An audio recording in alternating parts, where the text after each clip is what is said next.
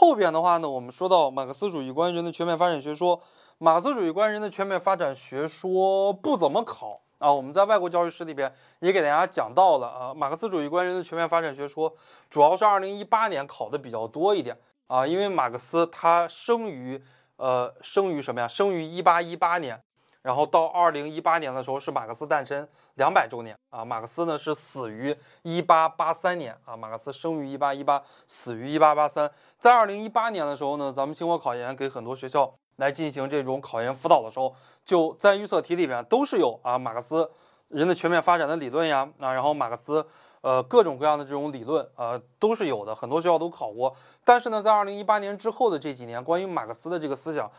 基本上没有学校会考啊，因为马克思从严格意义上来讲，他不属于这个教育家啊，他教育里，他马克思思想里边主要比较放光芒的一些地方，呃，一个是谈到了唯物史观，一个谈到了剩余价值，对吧？还有一些方面谈到了辩证法，他的哲学思想里边还不错啊，包括经济学里边的东西，《资本论》，他的教育学里边的观点呢不是特别的突出，所以作为一个教育家，作为一个教育学者，我们在出题的时候呢，一般而言不会。来考马克思的，马克思关于人的全面发展学说啊，八十七页之后，我们以 PPT 为主吧，书上写的乱七八糟的，呃，大家看这个 PPT 就行了啊。大家如果有需要的话，可以截个图；如果没有需要，你觉得没有什么太大关系的话，你听我给大家讲一遍，顺一遍就行了。呃，马克思主义关于人的全面发展学说，它的基本的思想，他认为人的发展和社会的发展应该是一致的，旧式的劳动分工啊，我们这种劳动的分工，比方说像美国啊，福特汽车。啊，它开创了生产线这样的一种先河，造轱辘的永远就是造轱辘的，造方向盘的永远就是造方向盘的，造发动机的永远就是造发动机的，造这个车身铝合金这个车架的，它一辈子就只能造这样一个东西。分工的话呢，使得劳动生产的效率大大的得到了提高，但是呢，也造成了人的片面发展。他会这一个东西一辈子就只会造这一样的东西，但是呢，资本主义大工业生产啊，就像我们今天。呃，什么三星呀、小米呀、华为呀、苹果呀，就已经实现了大这个大工业生产了啊！这种社会化的大生产，要求人要全面发展。你像我们今天啊，大的公司、跨国公司这种企业，你人如果只能片面发展，肯定是不行的。哎，这种大工业的生产，并且为人的全面发展提供了很大的物质基础。提供的这个物质基础主要体现在两个方面。第一个方面呢，就是有钱了啊；第二个方面呢，就是有闲了。以前的话呢，比方说福特。啊，他一天二十四个小时三班倒，工人的话工作八个小时，他造的这个车还不够全世界来用的。现在呢，生产力生产的这个效率提高了一百倍啊！现在。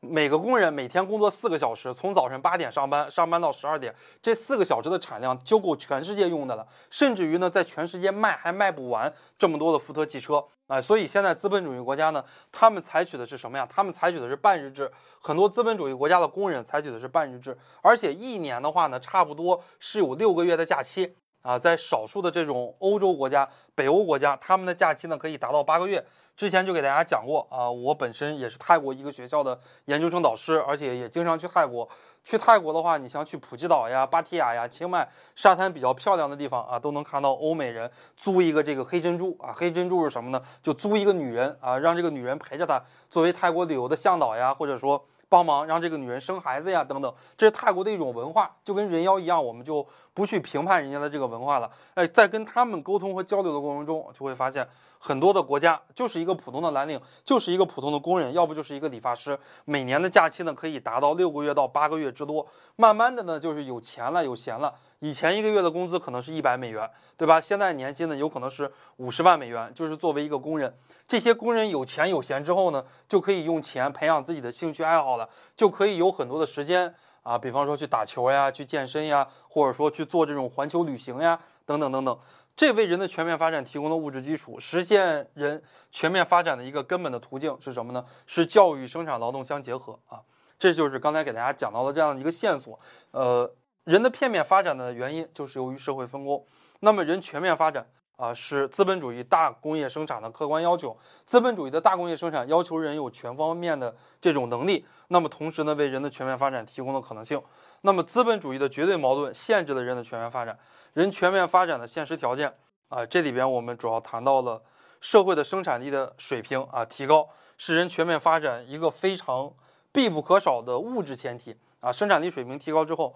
人们就有钱有闲了。然后社会主义生产关系给人的全面发展创造了物质条件，共产主义啊使人的全面发展提供了可能。教育生产劳动相结合，使人全面发展的途径和方法。这张 PPT 呢写的比较清楚了啊，大家可以看一下。